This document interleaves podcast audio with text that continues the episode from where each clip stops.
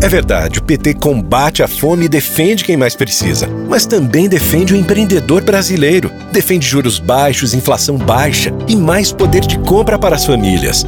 O PT defende oportunidades para todos. Defende uma agricultura forte, mas também as nossas florestas preservadas. E quando a democracia é atacada, o PT defende o nosso país.